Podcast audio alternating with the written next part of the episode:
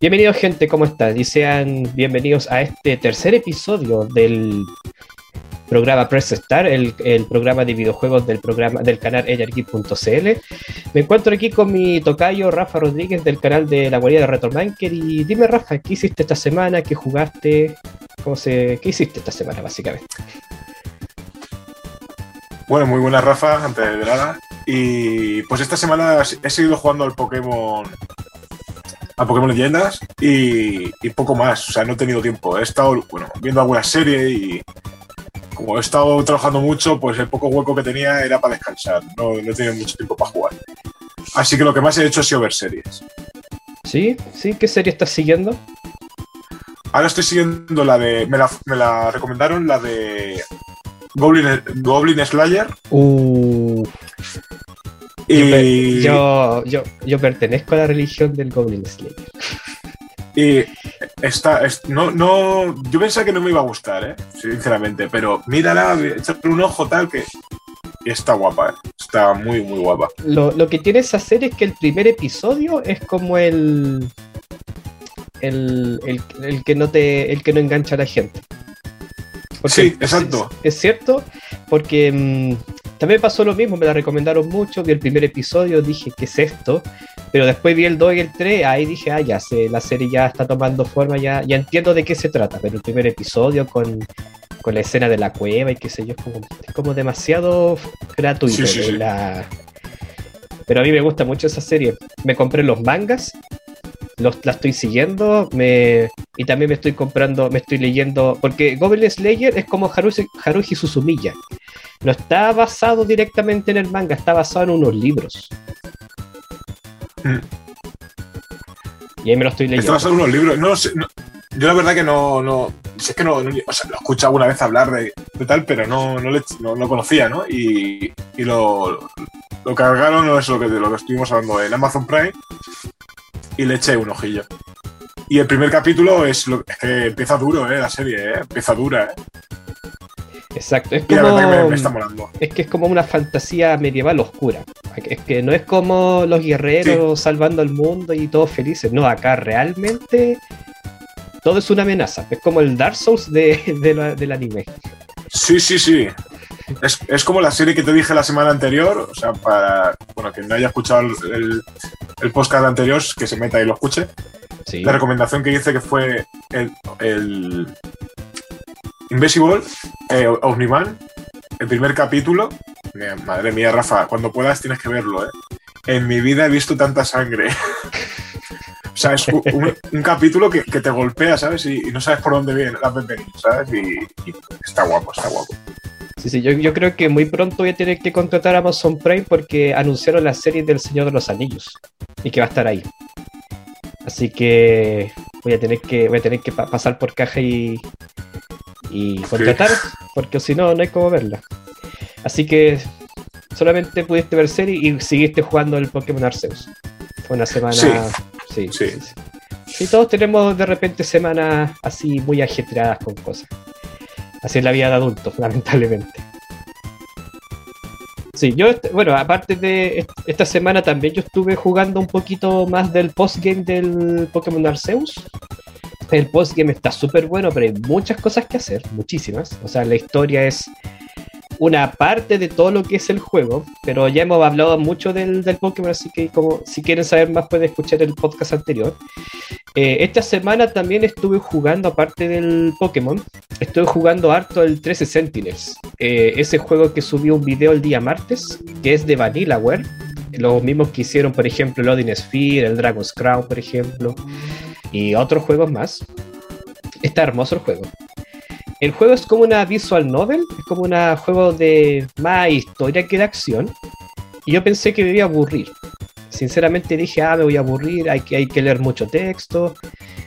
Y estoy viciadísimo. Estoy muy viciado con el juego. La, historia es buena, la historia atrapante. Porque eh, la, la historia juega con mucho viaje en el tiempo. Entonces nosotros cuando vamos jugando, de a poquito nos vamos enterando de las cosas. Entonces, ah, por eso pasó esto, ah, por eso este personaje estaba... Y de verdad que me enganchó muchísimo el juego. Y también tiene escenas de batalla, que es como un RPG táctico, así que es un juego muy extraño. es, muy extraño porque mezcla muchos géneros, géneros muy de nicho, o sea, RPG táctico, visual novel, son los géneros menos populares yo creo que existen. Pero denle una oportunidad. El juego se ve precioso. Ya saben que Vanillaware siempre hace obras de arte. Siempre. Todos los juegos que sacan ellos son, son hermosos, son hermosos. Así que también ahí estuve enganchado con esos dos juegos. Y no más nada más que eso, más que nada. Así que hice poca cosa también esta semanita. Y bueno, también les voy a anunciar que este capítulo va a ser un capítulo distinto. Por lo general decimos noticias y de ahí nos centramos en un tema de la semana. Esta cosa esta vez va a ser al revés. ¿Por qué? Porque nosotros con Rafa en nuestro grupo en, WhatsApp conversamos, ya teníamos planificado el programa para hoy, pero se nos pasó un detalle, que esta semana hubo un evento chiquitito, un evento sin importancia, un evento de dos, tres pelagatos, dos, tres personas con una cámara web y, un par de juegos que se dicen llamar Nintendo. ¿Quién sabe qué serán ellos? Se dicen llamar Nintendo. Y e hicieron un Nintendo Direct. Y anunciaron muchas cosas. Demasiadas cosas. Y por lo tanto este episodio va a estar centrado solamente a los anuncios y a los lanzamientos que anunciaron Nintendo. Así que va a ser solamente tratado este podcast del Nintendo Direct del día jueves. No, del día miércoles, perdón, del día miércoles pasado. Así que las recomendaciones del día de San Valentín yo creo que las vamos a dejar para el final del video y solamente las vamos a mencionar. No vamos a hablar detenidamente de, de esos juegos, pero yo hoy día, y Rafa también hoy día va a subir un top o un video recomendando juegos para San Valentín. Así que si querían ver recomendaciones para este Día de los Enamorados, pueden meterse al canal de Rafa, la guarida de Retrobanker, o pueden meterse a mi canal Más Barra Games. Ahí tienen dos videos para revisar distintas recomendaciones de esos videos. Vale, gente, así que eso, ya estábamos anunciados, así que precisamente después de esta pausa vamos a ver qué fue lo que Nintendo anunció para estos próximos días.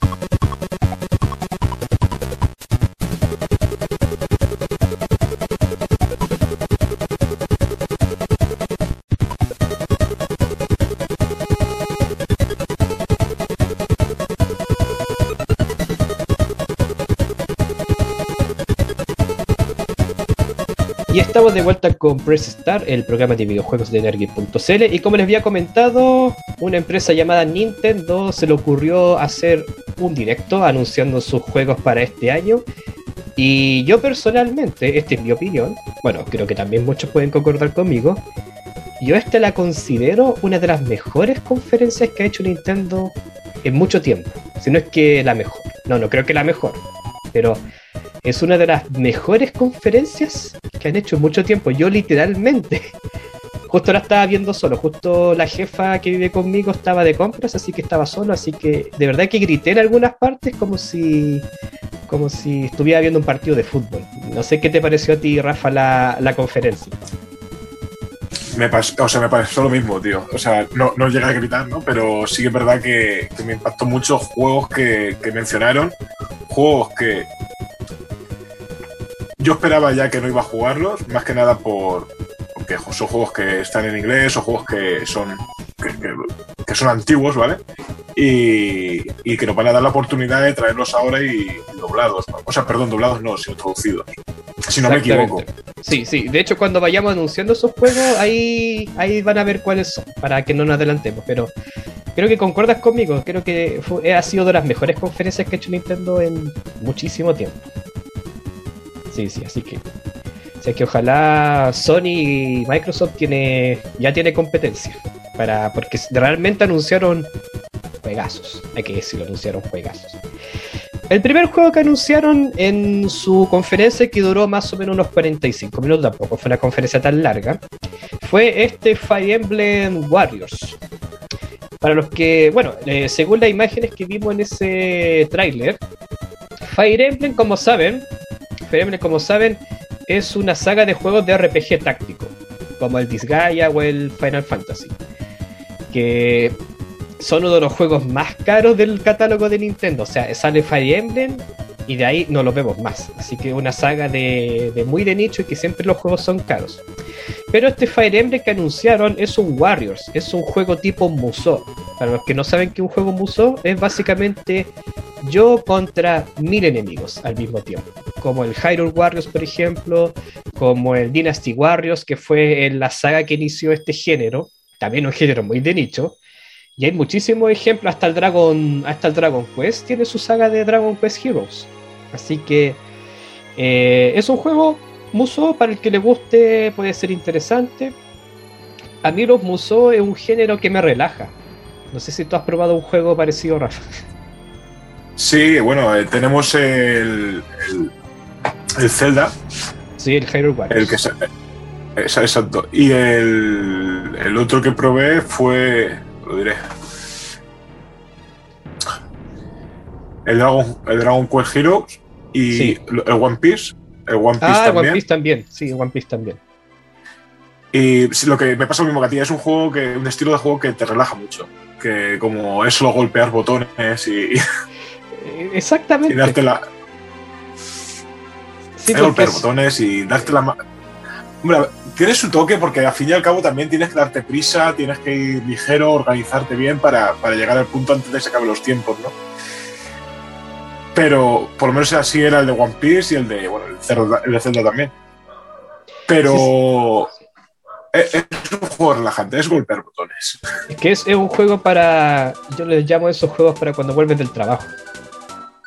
Sí, sí, sí, de fogarte. Eh, exacto, tú te sientas, pones el juego, apretas botón y ves cómo la destrucción ocurre. No hay que pensarla mucho realmente. Sí, por ejemplo, en el caso de Dragon Quest, cuando uno avanza más en la aventura, tienes que. Porque el Dragon Quest igual tiene cosas de RPG en el entremedio. Mm. igual tienes que planificar un poquito, pero básicamente aprieta cuadrado, cuadrado, triángulo y listo. Matas a mil enemigos. Luego, eso, eso sí, Rafa, el tema de lo, lo musó dentro de, Bueno, el Fire Emblem este o el Warriors que va a salir ahora, el Fire Emblem este. Sí. estéticamente es brutal, ¿eh? se, ve, se ve increíble. Sí, sí, sí. Y a mí eso me da a mí eso me da miedo. ¿Por qué? Porque un juego que, que necesitan mucha fluidez, porque al fin y al cabo son juegos que necesitan que fluya muy rápido todo. No sé, estamos hablando de una Nintendo Switch. ¿Sabes que no había reparado en ese detalle? Porque los musos necesitan tener rendimiento, porque son, que, gente, son literalmente mil enemigos contra ti, mil enemigos en pantalla. Entonces, es cierto, la Switch es una consola bastante humilde a nivel de, de, poder técnico, así que también yo creo que lo más probable es que haya un downgrade o una, una baja de, resolución, lo más probable. Que seguramente... Yo sé... Rafa, a mí me pasó con el, el Zelda y el... estéticamente o el diseño no es a lo mejor tan, tan agresivo como por ejemplo es el Fire Emblem que se ve, se ve, que se ve brutal. Eh, el Zelda también se veía muy bien, pero este es que se ve de escándalo. Sí, Y aún así, el Zelda tenía caídas serias, ¿eh? O sea, a mí me ha pasado muchas veces, ¿eh? De, caídas de frames y, algo de lag así en, medio de él. O sea, tiene problemas de rendimiento el Zelda, así que este podría tener también. yo creo que sí, yo creo que... Sí. Este tipo de juegos es que son muy duros, son muy duros para, para la Switch. Sí, sí, sí. Así que ahí, ahí lo tienen gente. Si vieron el trailer, lo más probable, lo más seguro es que haya un tipo de, de downgrade. Y este juego creo que lo anunciaron para mediados de este año. Creo que dijeron septiembre del 2022. Así que... Ah, y también, al inicio de la conferencia Nintendo ya se puso el parche antes de la herida. Anunció que todos estos plazos que ellos iban a anunciar posiblemente iban a tener alguna modificación debido a la contingencia de COVID-19. Así que cuando digan una fecha, hay que tomárselo con un granito de sal. Quizá digan septiembre, pero lo más probable es que se retrase uno o par de meses. Así que ahí también están advertidos por si, por si tenían dudas. Bueno, el siguiente anuncio que, aparte del Fire Emblem, ah, antes de empezar con el siguiente, el Fire Emblem Warriors va a estar ambientado en el universo de Tree Houses, el último que salió para Switch. Ahí la dejo, porque Fire Emblem tiene un montón de universos. Nunca he jugado uno, así que los que lo han jugado deben entender a, a qué se refiere con eso. Bueno, el siguiente anuncio que hicieron fue ya confirmaron la fecha de lanzamiento, de hecho ya lo pueden preordenar en este mismo instante el Advance Wars 1 más 2, este remake de este juego de guerra medio táctico que salió para Get Boy Advance hace ya más, unos 20, 15 años atrás, que eran juegos bastante entretenidos, que en su momento dijeron que iban a salir en septiembre del año 2021, hubo un retraso y ya dijeron que iba a salir este mes de abril, es decir, ya lo pueden preordenar, ya lo pueden reservar, no sé, no sé si habrá edición física de esto, no lo he visto. No lo he visto, no he visto si va a haber edición física. Lo más probable es que sí. Lo más probable es que sí. Y que, mm, según vi en el tráiler, no me convence mucho. ¿Por qué no me convence mucho? Se ve bonito. El juego se ve muy bonito. Tiene un estilo de arte muy parecido. Es como muy dibujo hecho a mano, como muy caricatura. Los personajes, por ejemplo, la historia que se desenvuelve ahí pero cuando vemos a los tanques o a los aviones de guerra pelear, ahí yo tengo problemas, porque se ve muy plástico, se ve como muy poco trabajado. No sé si. Esas son mis impresiones, no sé qué impresiones tú tuviste, Rafa, del, de lo que pudiste apreciar de ese juego. Yo, no sé, Rafa, yo es que no me llamó mucho la atención, entonces tampoco le di mucha importancia a ese juego. Si te soy sincero. ¿No, jugaste tampoco los originales? no. No. No, no lo jugué. Entonces, tampoco, como tampoco me llamó mucho la atención, tampoco lo vi, lo vi, o sea, lo vi por encima de lo que es el, en el Nintendo Direct, pero es que no me dijo nada el juego, entonces tampoco no sé, no sé yo mirando, ¿sabes? Ah, son esos juegos que, que lo anuncian, pero uno los pasa de largo. Yo también lo. O sea, yo jugué los primeros de Game Boy Advance, los jugué en emulador. Nunca tuve, nunca tuve, nunca tuve Game Boy Advance, tengo que admitirlo. Mi primera consola portátil fue una Nintendo DS. Creo que también salió para DS. Parece que sí, no estoy seguro, parece que sí. Pero lo jugué en emulador, yo los disfruté porque, como lo dije el capítulo atrás, a mí me gustan los. Debo ser unas pocas personas que les gustan los, juegos tácticos. Tácticos. Sí. Pero este no sé si me lo compraría solamente si está en oferta. Solamente, si, si me lo. Porque yo conozco a Nintendo, yo estoy seguro que lo va a sacar a 60, 60 euros, 60 dólares. Siendo que un, es un remaster solamente. sí, sí, sí, eso hay que tenerlo claro, sí, sí, sí. Sí, eso es lo malo de Nintendo, que no, no tienen, no tienen vergüenza. No, afloja, no afloja. Y son remaster. Bueno. No afloja, no. Sí, así que yo solamente, si está en una oferta así a mitad o un tercio de precio, ahí daría el salto, pero si no, yo también paso de largo completamente, porque no sé, no me llamó tanto la atención y no sé, visualmente tampoco me, es que me llame. Y bueno, pero a los que sí les interesa, ya saben, este mes de abril lo van a tener disponible en, obviamente, exclusivo para Nintendo Switch. Sigamos con el siguiente juego que anunciaron, salió ya el último, bueno, ya lo había anunciado hace mucho tiempo atrás, pero ya salió un trailer un poquito más definitivo de Splatoon 3, este juego de, de disparo Battle Royale tipo Fortnite para que me entiendan. Que sacaron un trailer que mostraba los nuevos villanos que va a tener el juego, que son estos salmones gigantes. Yo, yo en ningún momento noté que eran salmones, para mí eran unos como peces mutantes, no lo sé, no sabría decirle. Hasta que nos dijeron que eran salmones, yo dije, puede ser cualquier cosa. Yo, me pasó lo mismo, no sabía que eran salmones. Yo cuando lo leí al final, porque yo el Nintendo sí, bueno, lo vi subtitulado, ¿no? no sabía que eran salmones. ¿Cierto? eran, como, eran como los peces de los Simpsons. lo, que. Rafa, lo, un 3 este Splatoon normalmente ha sido un color o eh, un, videojuego, ¿no? Con mucho colorido. ¿No, ¿No, has notado este un poco como apagado? Sí. Como que lo, que nos han mostrado hasta el momento se ve todo muy. Como que la paleta de colores, de colores es, es, no sé, muy oscura, ¿no? Es muy. que le falta vida. No es como los otros que siempre se ha visto muy vistoso, muy, muy llamativo. A mí me ha, llamado, me ha llamado la atención, pero sí que gráficamente se ve precioso, ¿eh? Sí, pero, sí.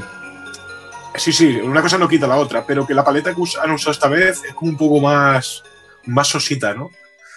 Es que mm, los primeros dos Splatoon han sido juegos muy alegres. Todos, todo es pintura, graffiti, los chicos visten.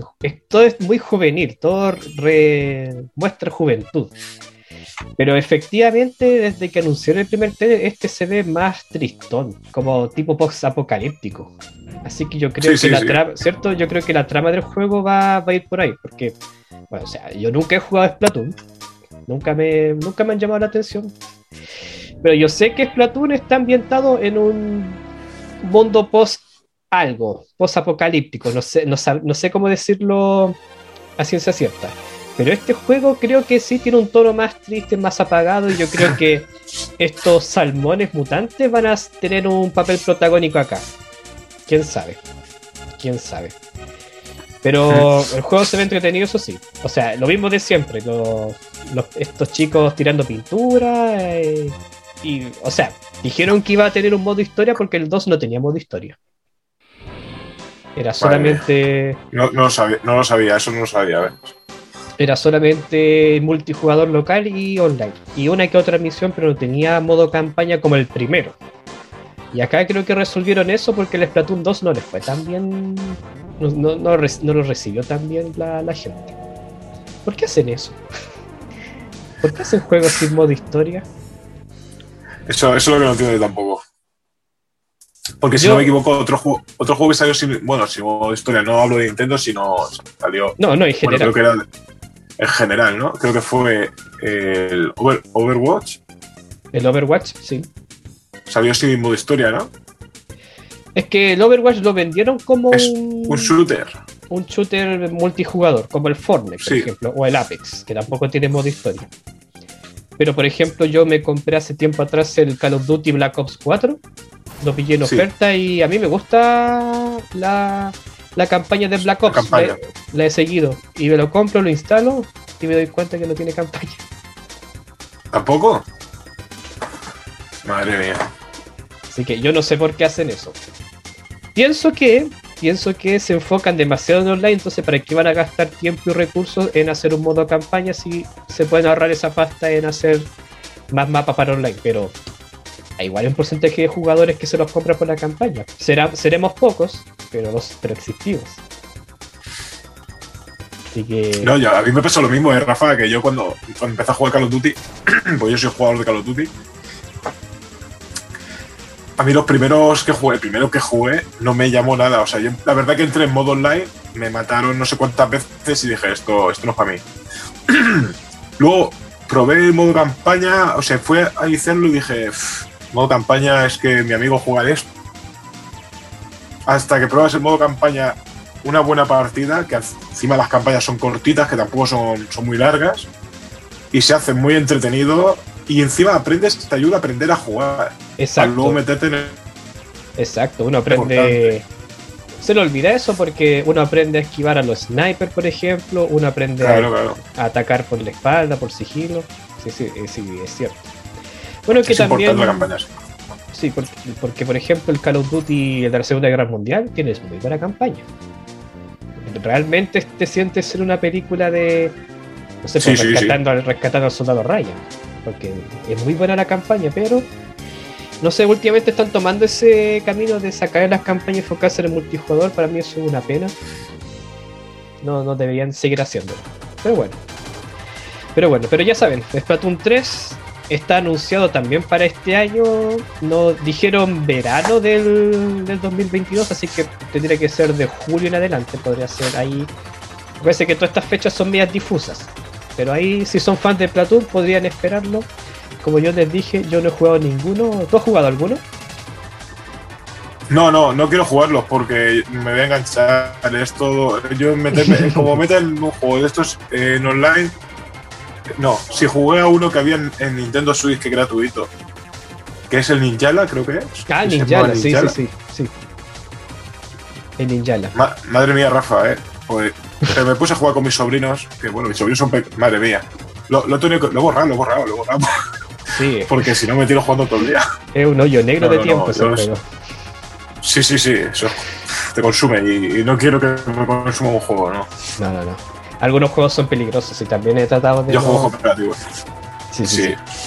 Ya, bueno, yo tampoco he jugado Splatoon. Los juegos operativos y todo no. Sí, no. No, no me atrevo a decir cuántas horas jugué. No, no juego tampoco ningún Splatoon y tampoco. No, no, no, me llama la atención jugarlos tampoco. Y aparte que nunca bajan de precio. Como son de Nintendo, nunca van. Así que.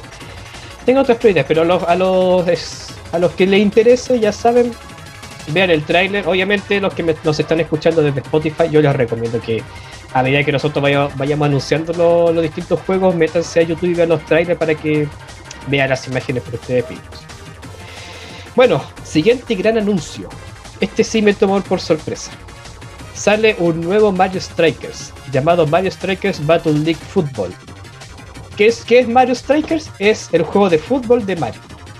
Ya saben que Mario siempre se ha encariñado con los deportes. El Mario Tennis, el Mario Golf. Y ahora está este Mario Strikers, que el último que salió, para que se hagan una idea, el último que salió fue en Nintendo Wii, el año 2007. El primero salió en GameCube, el otro salió en Nintendo Wii, y después de todos estos años de sequía, anunciaron que iba a salir este nuevo videojuego de Mario y, compañía, pero de fútbol. Por lo que pude ver las imágenes, se ve un juego muy entretenido, es como un Mario Party.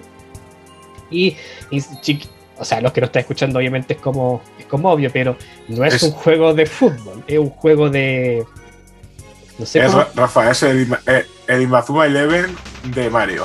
Exacto, exactamente. No piensen que es un FIFA con skins de Mario. No, es. O sea, la idea es meter goles como, como el fútbol, pero hay poderes, hay. Se, toman muchas libertades con la gravedad, con todo eso, así que no, no piensen que es como ah, un, FIFA. Así que es muy entretenido. No sé si has visto, has conocido algo de la saga, has jugado alguno, has visto imágenes, no sé he visto, la, verdad que este juego nunca, nunca, no, sabía yo que había salido antes en Wii, eh, Mario Strikers, o sea, no sé ni que existía este juego. Y sí, sí. Es que tantos años sin juego, obviamente, Claro, y aparte yo siempre he sido jugador de PlayStation, entonces hace, desde, bueno, hace años es cuando, así, las portátiles de Nintendo y todo eso sí, pero de sobremesa ninguna. Entonces, ¿qué pasa? Que no juegos que sean de, sobremesa no, no, les, doy importancia. No, es que ni los sigo ni los miro, porque como no lo tengo la consola, no me molesto. Y la verdad que este a mí me ha llamado mucho la atención. ¿eh? Es un, juego muy vivo, ¿ves? Todo lo que tiene, todo lo que le falta a Splatoon lo tiene este, ¿no? Sí. Sí, juego muy alegre. Es un juego para, para fiestas, básicamente. Sí.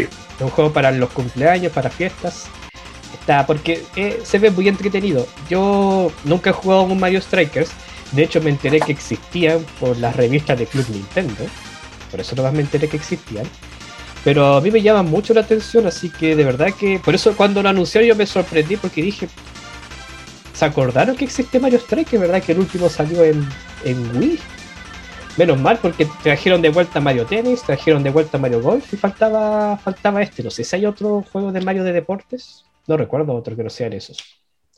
Bueno, tienes a Mario y a Sonic en los Juegos Olímpicos. Cierto.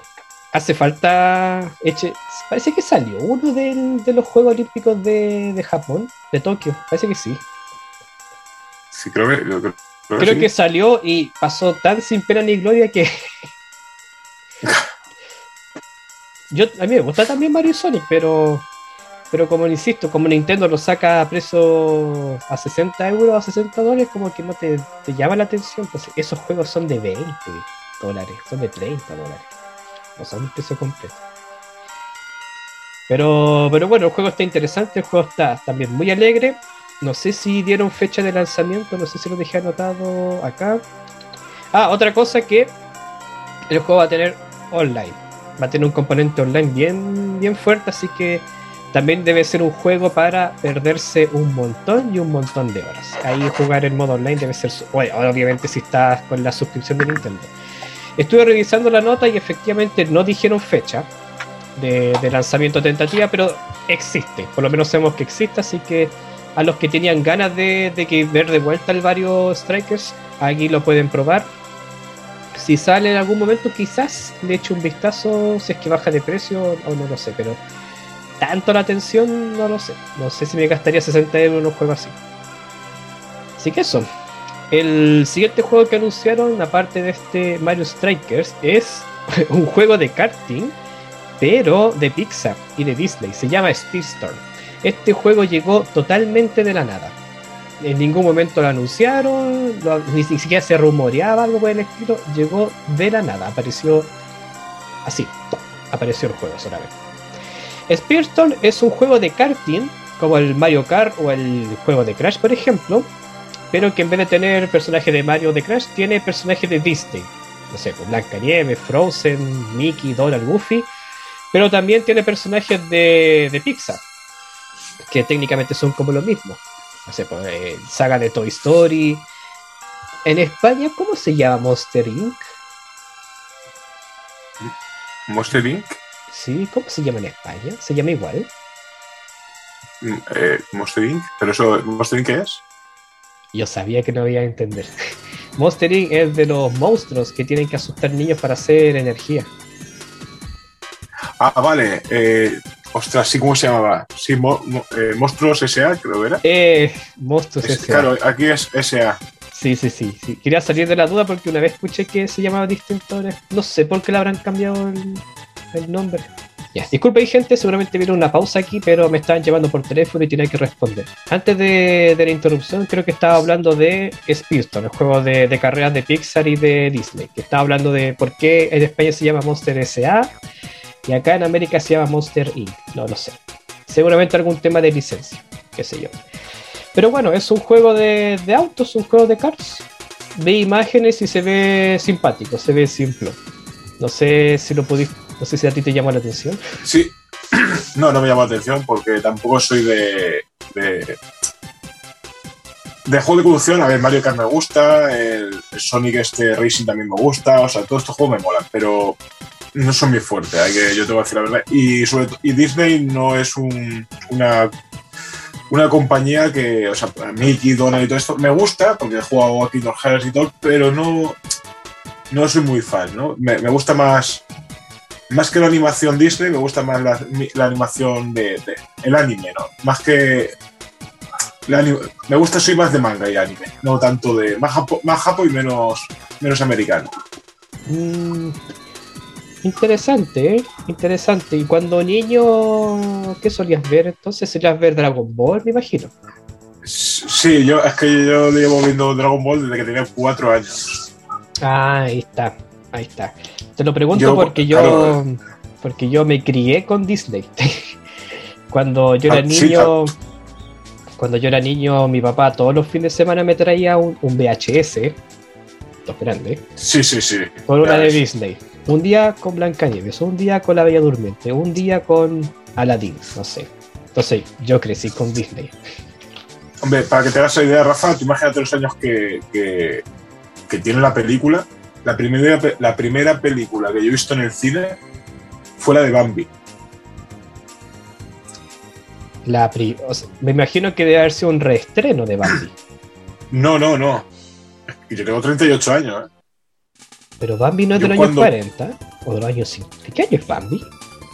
No lo sé, pero yo la vi en el cine aquí en España.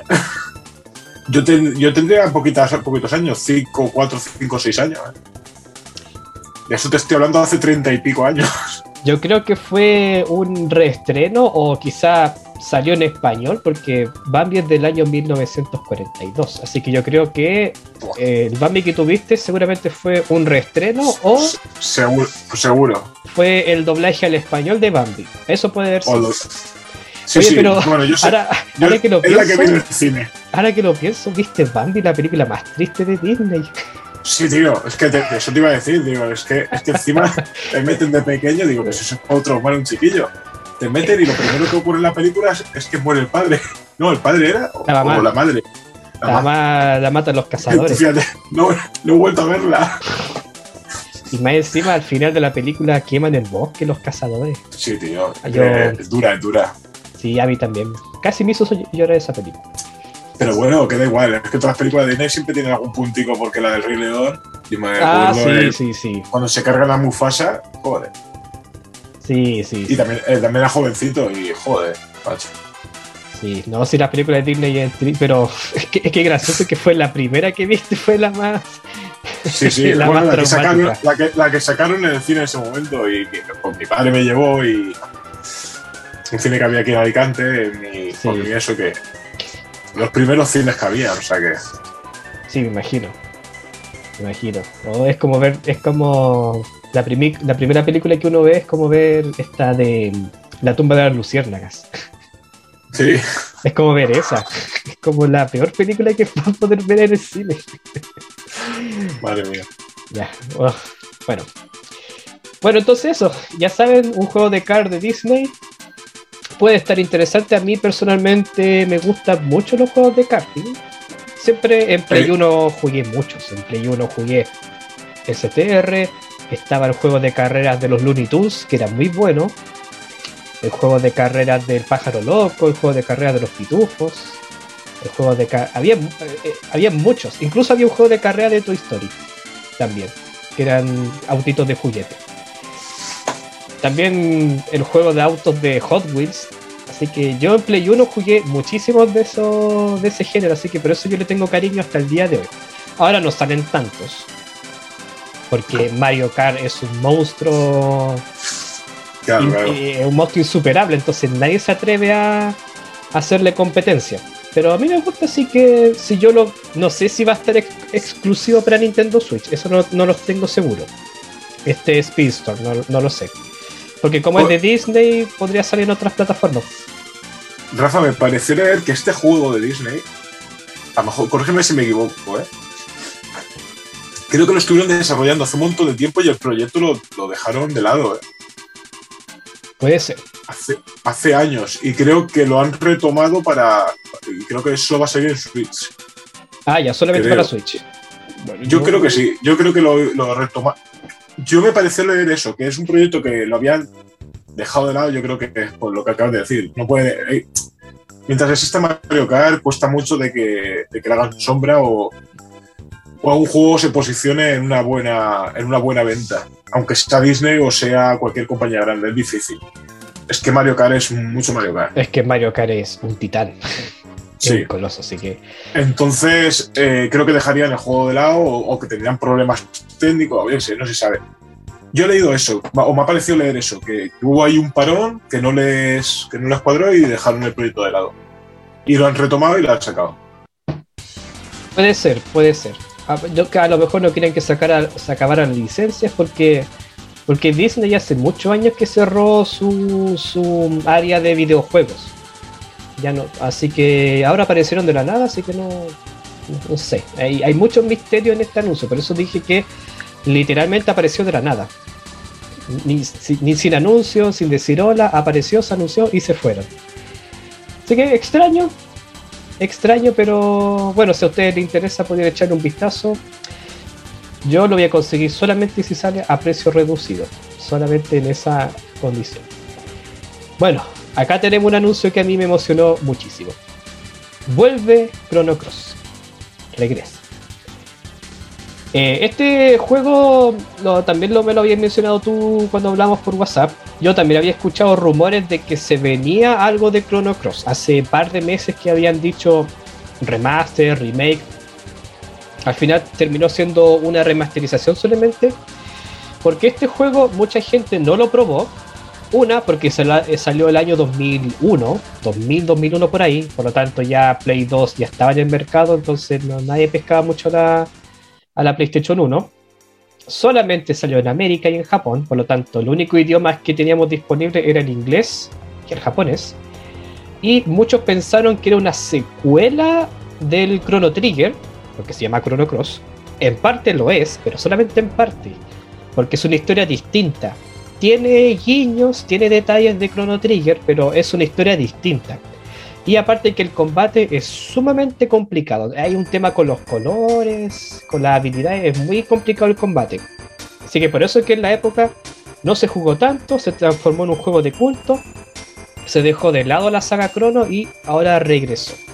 Por fin, después de 20 años casi, 20 y tantos años regresó Iba a ser eh, una remasterización, como les dije, va a ser muy parecido al, a la remasterización que le hicieron al Final Fantasy VIII, al 7 y al 9 que salieron para Switch también. Que personalmente me los bajé para la Switch para así jugarlo en portátil. Bien no se ven esos juegos. Pero el beneficio es que lo puedes jugar en tu Nintendo Switch más cómodamente. Eso sí. El, 8 sí que tiene algún retoque. Por ejemplo, la estética de los personajes y todos los diseños los, mejoraron. Ah, eso es cierto. Eso sí. El, 7 no hicieron nada. Y creo que el 9 tampoco. Solamente descargué el 7 y el 8. Y claro, el 8 tiene mejora en las caras, se ve con más definición. Pero el 7 solamente lo limpiaron y el mismo juego. Así que... y, es una pena porque has visto el 7 de, de, smartphone, de los de, de móvil. Sí es, increíble. O sea, los diseños así, sí, caricaturescos, pequeñitos, eh, muy chivis, ¿no? Pero están remodelados, igual que han hecho con el 8, pues lo han hecho en el 7. Y yo digo, ¿por qué no hicieron eso cuando sacaron el pack este para Switch o para PlayStation? Es que no lo entiendo, no lo entiendo. Yo tampoco. Deben ser, quizás fueron estudios distintos los que hicieron cada. Puede ser, porque. Sí, pero no, sí, hay cosas que uno no entiende. Falta de cariño, falta de trabajo, no lo no, sé. Rafa, yo creo que dijeron, vamos a sacarlo, que lo van a comprar sí o sí, porque es Final Fantasy VII. Eh, sobre todo los fans van a picar y van a caer. Yo caí. Y si lo sacamos en móvil, pues lo van a comprar también. O, si sacan diseños nuevos, claro. A ver, yo no lo compré en móvil por Rafa por el tema de que yo soy de comprar juegos en físico y no voy a comprarlo en un smartphone si llegas a ir en, físico, yo también me gasto la pasta. me compro dos Final Fantasy VII en, la misma consola. Sí, yo también soy de esa idea. Yo el móvil lo uso para trabajar y, para hablar, pero nunca, nunca he jugado, nunca me ha convencido jugar en el, en el móvil. Debe ser un tema de generacional. Ahora, obviamente, ahora los chicos primero juegan en el móvil, después se piensan en una consola. Así que igual tiene que ver un poquito con eso. Así que yo de verdad con esta noticia me emocioné. Dije, por fin llega, porque este juego yo me lo jugué y me lo terminé. De hecho, lo debo tener por aquí mi colección de, de PlayStation 1. Lo tengo en físico. Porque este juego me lo compré cuando iba... Ay, ¿Cómo le dicen en España? ¿El instituto? Cuando uno está como en el instituto. Ya, cuando estaba en el instituto me compré el Chrono Cross, lo jugué es un excelente juego, pero yo, yo me lo volvería a comprar para jugar en español. Porque este juego lo jugué en inglés. Yo entiendo inglés, lo sé leer, lo sé hablar, pero no me entero de todas las cosas, obviamente. Así que jugar en español igual es un beneficio. Porque dijeron que iba a tener un, un parche con más idiomas. Porque les dije, este juego solamente está en inglés o en japonés, no tenía más opción de idiomas. Y para jugarlo, obviamente, con un lavado de cara, con una mejora y y si sale la edición física, obviamente que me la hay que comprar para que para tenerla. Quizás salga con. Porque este juego también viene con. Viene con un juego que salió antes de Chrono Cross, pero era un juego de esos de texto. Esos juegos de la prehistoria que uno escribía un texto y te respondía el texto. Es como un libro digital, no sé cómo llamarlo. Sí, sí, sí. así que eso no me llama la atención, obviamente, pero no lo sé. Rafa, una, una cosa, ¿se sabe, ¿pero el juego este saldrá en físico? No se sabe. no se sabe. Dijeron que iba a estar disponible también a mediados de este año, pero no se sabe. Porque yo creo que sí, porque del, del 7, del 8 y 9 sí sacaron versión física.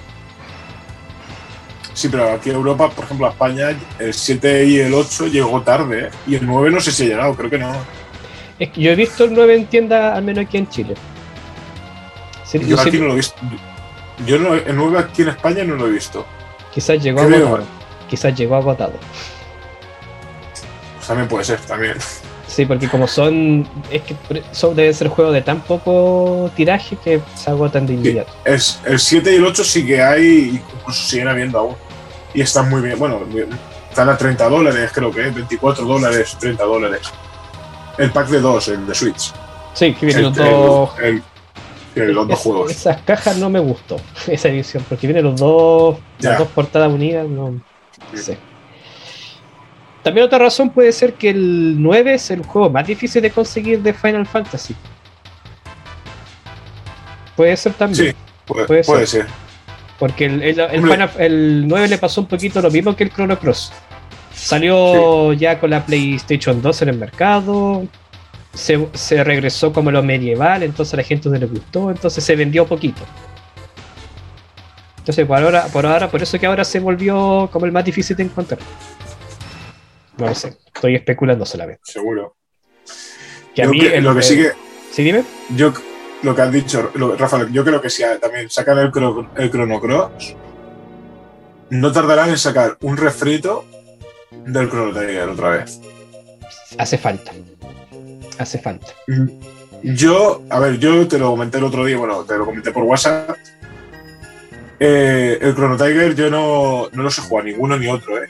pero me llaman muchísimo la atención porque yo soy, pues, bueno, tú ya sabes, yo he tirado mucho a, a la, bueno, a lo que era Squaresoft, que, que si no me equivoco eran de Squaresoft.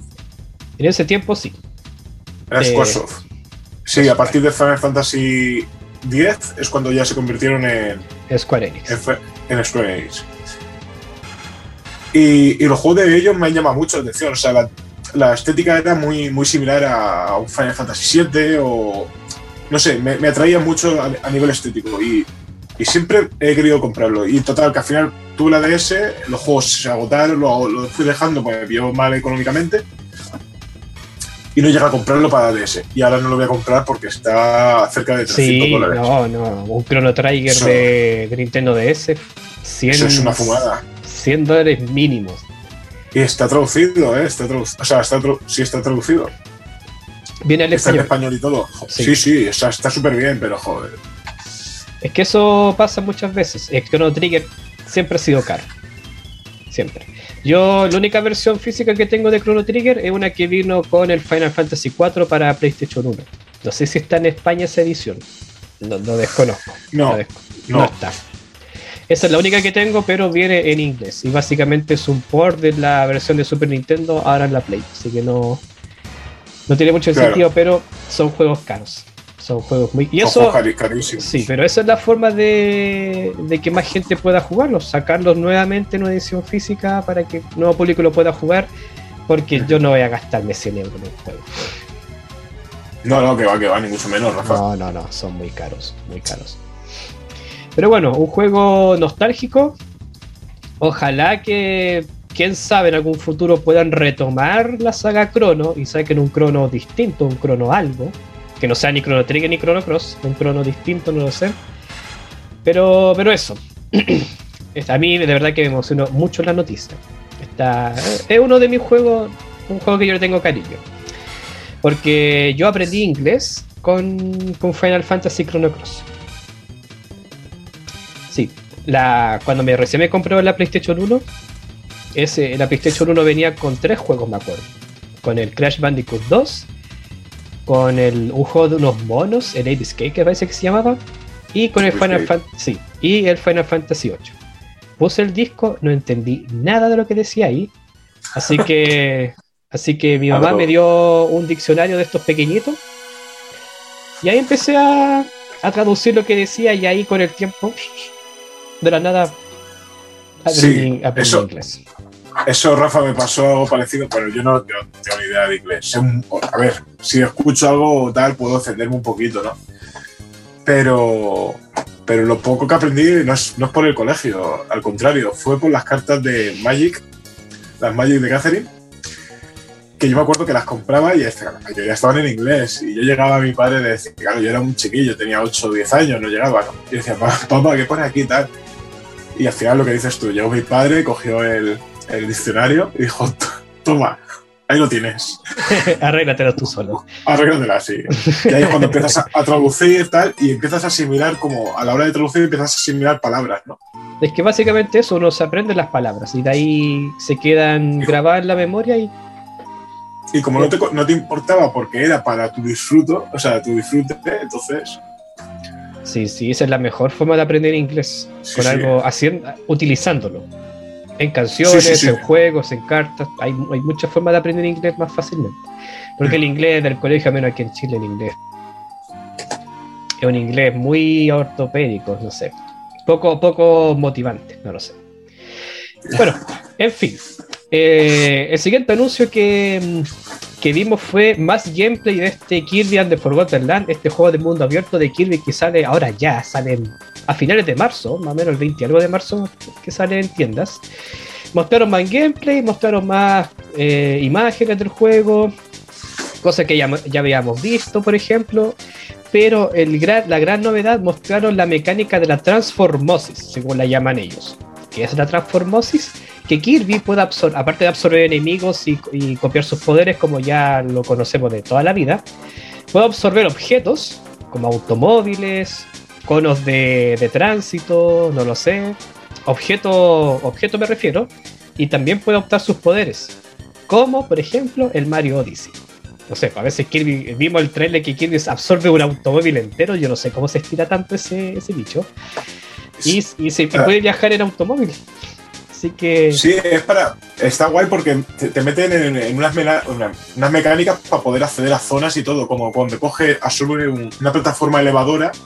¿La has visto en el gameplay? Sí, sí Que se hincha, salta y se sube a la plataforma de arriba. Eso está, está guay. O el cono de, el cono de tránsito también. Sí, que se clavan en eso, salta para arriba y ya. Está, A, mí me, a mí me gusta mucho. A ver, este juego, después de este último gameplay, que lo de Transformosis que han dicho, no, yo no lo había visto no, en, o sea, en los otros vídeos que había publicitado de, Kirby. Y lo he visto por primera vez. Claro, lo he visto por primera vez aquí y, tío, y este juego, si lo publicitan, te lo digo ya, Rafa, al igual que hicieron con el Mario Odyssey, este juego vende más que el Mario Odyssey. ¿Tú crees que vendería más? Es, que a mí personalmente me haya. O sea, Mario Odyssey es un juegazo tremendo, ¿eh? Pero este juego, si, si es así lo que están pintando, lo que te están mostrando, como la historia vaya acorde, que sea igual de buena que lo que estamos viendo en el juego, yo creo que se, fuma al, Mario Odyssey, ¿eh? a lo mejor no en ventas, por, ah, no, vamos a hablar en ventas porque sabemos todos que, que, Mario vende porque es Mario, ¿vale? Sí, es que eso voy, a eso voy. Claro, pero si comparamos en calidad, ¿sabes decir? Y eso que estamos hablando de un juego que ya por sí, Mario Odyssey, tiene un nivel alto. Este juego yo creo que, no se va a quedar corto. Y aparte es un muñequito gracioso, ¿no? El, Kirby es un... Porque Kirby es una mascota muy querida en Nintendo pero que nunca, nunca ha igualado las ventas a un, a un Mario, porque Mario es no. Mario es Mario, obviamente. Pero ya también concuerdo, también concuerdo contigo, sí, porque es un mundo abierto, es como un mundo muy distinto a los de Kirby, porque Kirby siempre ha sido colores, vida, corazones, dulces, pero este es un mundo como destruido, mundo post-apocalíptico se podría decir. Y esta mecánica lo vuelve más interesante, así que también concuerdo contigo, si el juego lo que ha prometido lo, cumple ya y nos tiene más sorpresas preparadas, porque no sabemos nada de la historia tampoco, no, sabemos ni de qué se trata el juego, puede que esté a nivel de Mario. No sé si a nivel de ventas, pero sí a nivel de, un juego a la altura de un Mario Odyssey. Yo también concuerdo con eso contigo. Yo, incluso Rafa, apostaría que en entretenimiento yo creo que pasaría incluso a Mario Odyssey. Es probable. Porque Kirby tiene más abanico de cosas. Más Exacto. Yo en el, gameplay, nada más empezar a ver, bueno, lo que colgaron el otro día, pusieron. Qué pena me dio cuando va el Kirby y se traga a todos los perritos. Qué pena, digo. Es que eran, eran tan, tan, adorables que es que, digo, no tardan nada. Se los traga todos, todos. Y luego, y luego el coche. Sí, sí, sí. Sí, sí, pero. Pero eso es perturbador y tierno a la vez.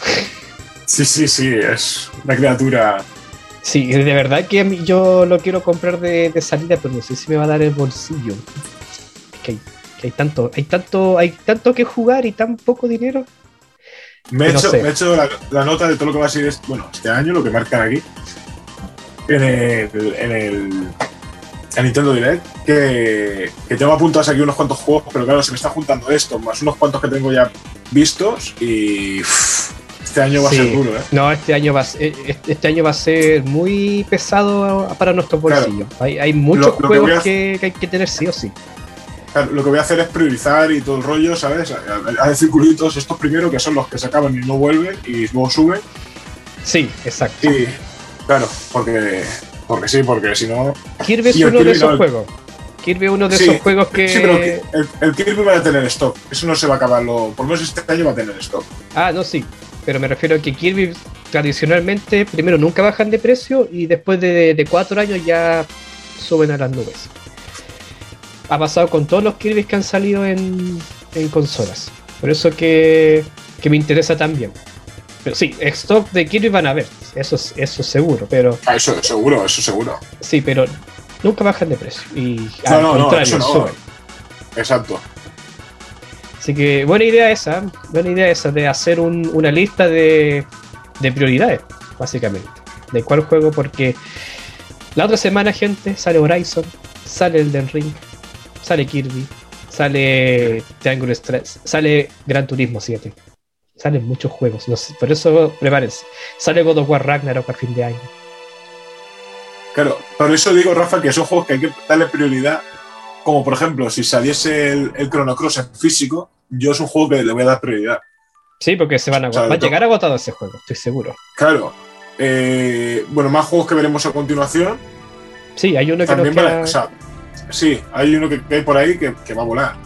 Los que hemos visto antes no creo, creo que van a aguantar. Y. Y yo qué sé, tío.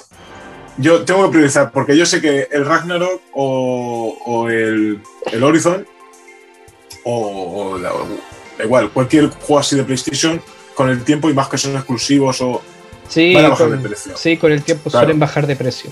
Sí, sí, es cierto. Y de 60 euros pasa de 60 dólares para bajar a, 20 dólares, 15 dólares.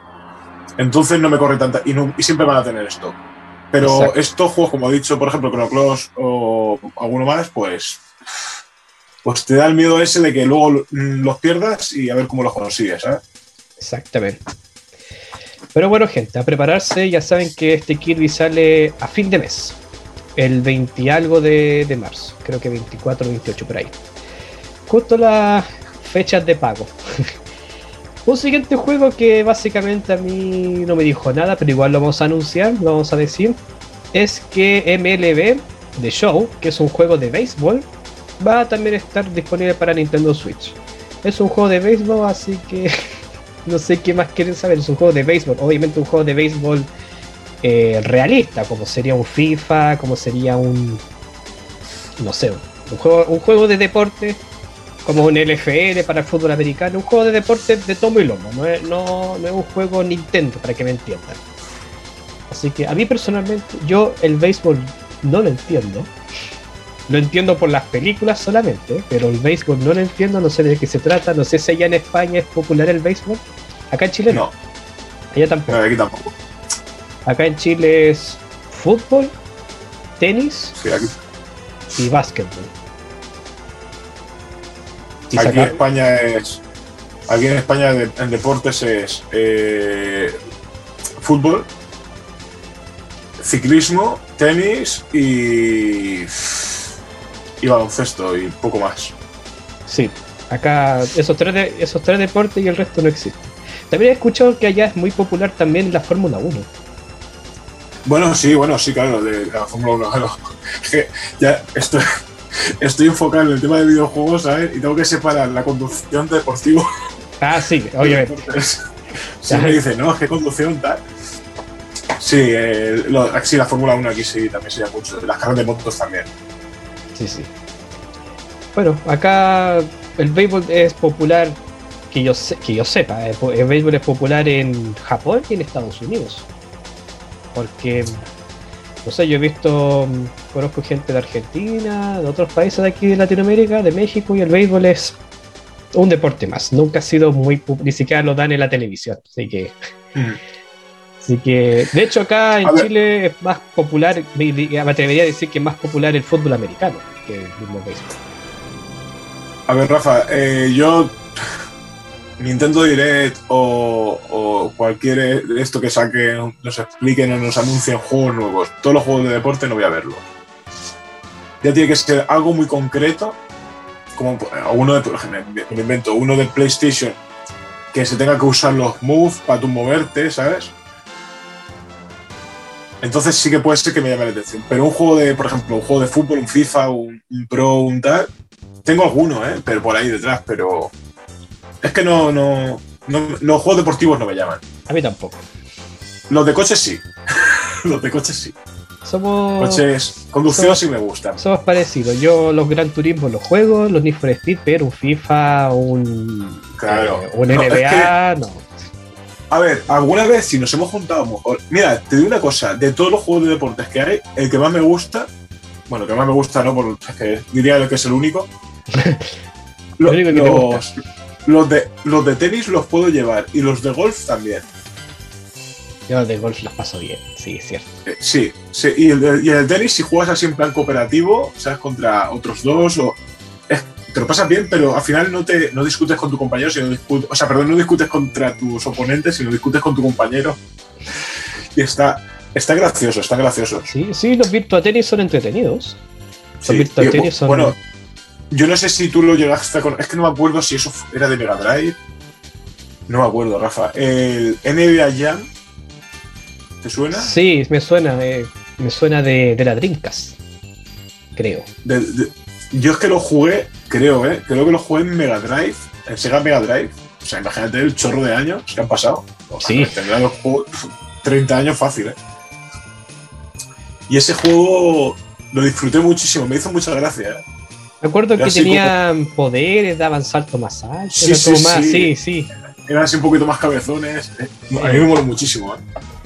Y ese ves, ese sí que más o menos lo, lo digerí, pero luego ya.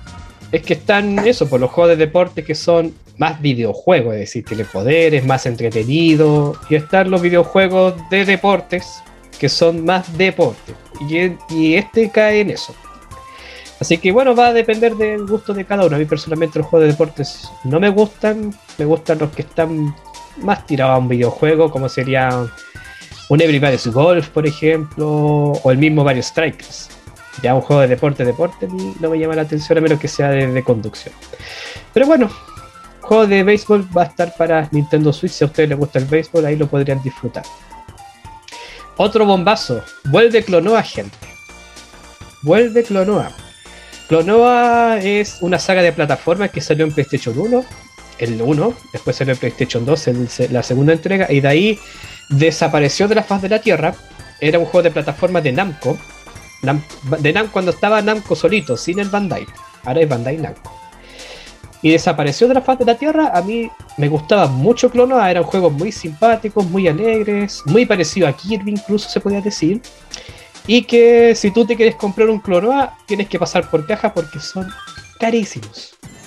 Son terriblemente caros. Estaba hablando de el de Play 1, yo la última vez que lo vi, la edición japonesa, que por lo general los juegos de Japón son más baratos, valía 80 dólares, 80 euros por ahí. Edición japonesa. Imagínate una edición americana, una edición europea, ya estamos hablando de los 150 para arriba. Lo mismo que el 2. No, no. ¿Ha dicho 150, Rafa? Sí. No, no. Aquí en España el Clonoa 2 sí que está en los 100, 150. Pero el 1 está cerca de los 800. No te puedo creer. Si puedo, luego te paso una captura por el WhatsApp. Ya. Entre 400 y 800 eh, euros, en este caso dólares, sí, aproximado, sí. Sí, sí. Y la gente, la gente está pagándolo, ¿eh?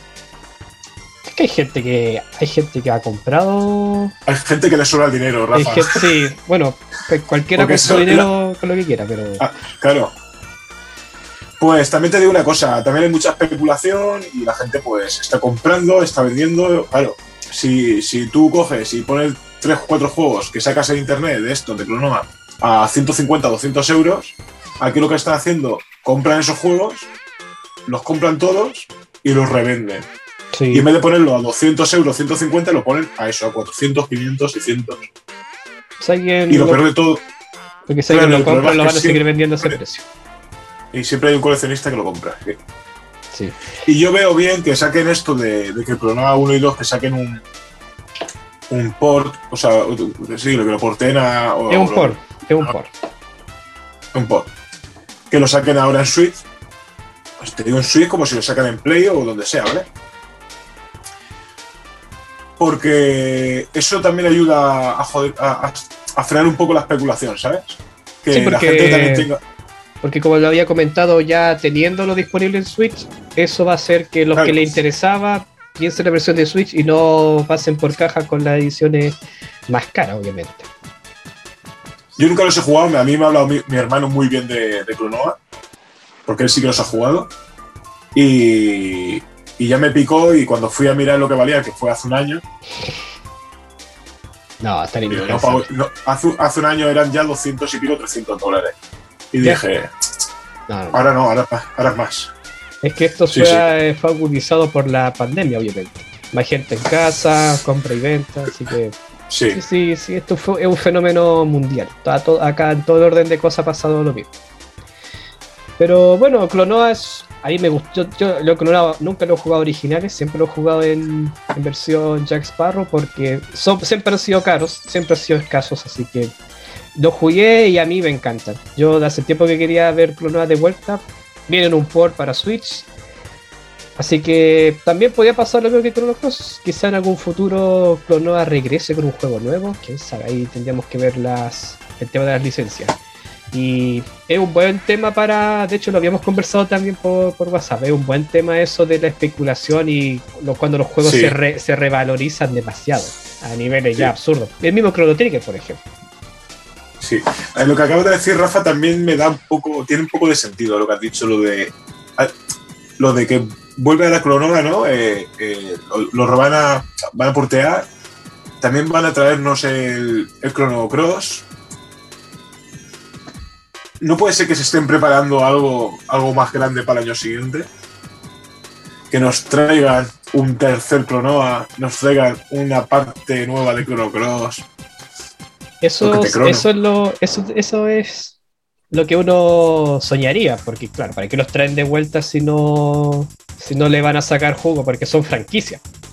Porque claro, Chrono Cross es de la franquicia Chrono, que está Chrono Trigger y Chrono Cross. Igual que Clonoa. Así que no podemos descartar la idea. Puede ser que de aquí unos, dentro de unos años más saquen un Clonoa 3 o saquen un Chrono algo, lo que sea. Y así con muchas sagas que han traído de vuelta, pero no nos queda más que que especular, que soñar solamente. Pero bueno, si quieren jugar Clonoa, eh, va a estar disponible también a mediados de, este 2020. en realidad la lengua.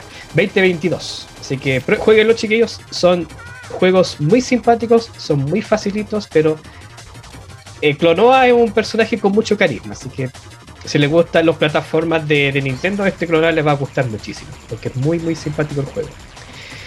Bueno, otro port que va a salir para Nintendo Switch es el Portal 1 y 2. El mítico Portal que jugamos en época de Play 3 360 regresa para Nintendo Switch, obviamente. Este juego lo voy a comprar porque también lo jugué. Este juego no lo jugué pirata. Lo jugué con unos amigos que lo tenía para 360 porque Portal se podía jugar de a dos. Y eso era muy bueno porque Portal es un juego de puzzles que realmente a veces te hace reventarte el disco duro de lo difícil que son. Entonces con una persona al lado obviamente todo es más fácil y más, más llevadero. Así que yo también lo más probable es que esta, este Portal cuando salga me lo consiga. No sé si tú jugaste Portal. Me pasó, Rafa, me ha pasado lo mismo que a ti. A lo mejor es casualidad, ¿no? Pero el, el, el Portal lo jugué en, no en casa de un amigo mío, sino porque solo he jugado una vez en casa de un amigo de mi amigo. Ah. Claro, si fuese casa de mi amigo hubiera sido más veces, pero. Sí, pero como era amigo tuyo directamente. Claro, fue una vez que nos fuimos a. No por dónde fue. Que vivía más lejos, que, vivía lejos de aquí, vivía a 30 kilómetros de aquí. Y, y echamos allí, por esta tarde, jugamos a varios juegos tal, y uno fue el Portal, y me moló, pero como estaba enganchado con los Duty, no, no jugué, no lo compré. Y me moló mucho, me moló mucho. Y lo jugué también eso, creo que fue en Xbox, ¿eh? El chaval tenía Xbox. Sí, sí, porque había una versión de Xbox y una versión de Play 3, pero casi todos tenían la versión de Xbox que era más barata. Me parece, me parece. Ni idea. Pero este también es un juego que es, es, es muy escaso, ya ni se ven portadas de edición física ni para 360 ni para PlayStation 3, así que también por eso lo quise conseguir en, en Nintendo Switch para poder tenerlo, porque también lo más probable es que salga una edición física, más probable es que sí. Y me arrepiento porque muchas veces vi Portal en cajas de Play 3 en estas típicas cestas de, mitad de precio, o lléveselo por 5 dólares. Siempre lo vi ahí cuando iba a tiendas y nunca me lo llevé. Y me arrepiento hasta el día de hoy. Aquí, Rafa, pasó lo mismo en España. Tú ibas a la tienda Game, que es una tienda de videojuegos aquí en España muy conocida, y a patadas. En la tienda, en la cesta de juegos de, segunda mano, a patadas. Y de, un día para otro desaparecieron. Sí. Eso pasa, que de la nada eh, explotan en popularidad o explotan en precio, la gente se los compra y se vuelven escasos. Pero yo de verdad que me acuerdo haberlo visto aquí, no sé a qué precio estará ahora, pero nunca he vuelto a ver un, un portal edición física. Debe ser, no sé, no, no me. De ahí voy a meterme a eBay y voy a ver a qué precio está para ver para seguir sufriendo, por haber, no habérmelo comprado en su momento. sí, sí, sí. Está bueno el tema de ese capítulo porque tengo muchos casos similares de, de esos juegos que se revalorizan y uno en su momento ni, le dio importancia. Ah. Si no, Rafa, no tienes que irte más lejos. Yo hasta hace poco o sea que no tienen que ser porque ese juego, ya no te hablo de Play 1, Play 2, Nintendo, Super Nintendo, tal. Es que hablo de juegos hasta el límite RAM. Sí. Eso es una locura, eso ya es enfermizo. O sea, hay gente que compra 3 y 4, 3 y 4 juegos y, al día siguiente lo tenemos en la página esta de compra-venta, por ahí metidos a, a, precios desorbitados. Sí, sí, sí. A precios desorbitados.